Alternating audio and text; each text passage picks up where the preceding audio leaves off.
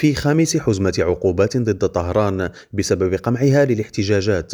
فرض الاتحاد الأوروبي تجميد أصول وحظر تأشيرات على أكثر من 30 كيانا ومسؤولا في إيران من بينهم على الخصوص وزير التعليم والثقافة. فبحسب ما جاء في جريدة الاتحاد الأوروبي الرسمية فإن التدابير الجديدة تطال 32 شخصا وكيانين وتستهدف خصوصا نوابا ومسؤولين قضائيين وسلطات سجون متهمين بالضلوع في حملة القمع. وسبق للاتحاد الأوروبي أن فرض عقوبات على أكثر من سبعين مسؤولا وكيانا إيرانيا على خلفية قمع الاحتجاجات شملت شرطة الأخلاق وقياديين في الحرس الثوري الإيراني ووسائل إعلام حكومية. وتأتي الحزمة الجديدة في وقت تظاهر فيه آلاف المعارضين للحكومة الإيرانية قرب مقر الاتحاد الأوروبي في بروكسل أمس أثناء اجتماع وزراء خارجية دول التكتل وتشهد الجمهورية الإيرانية منذ 16 سبتمبر تحركات احتجاجية أعقبت وفاة الشابة مهسا أميني بعد أيام من توقيفها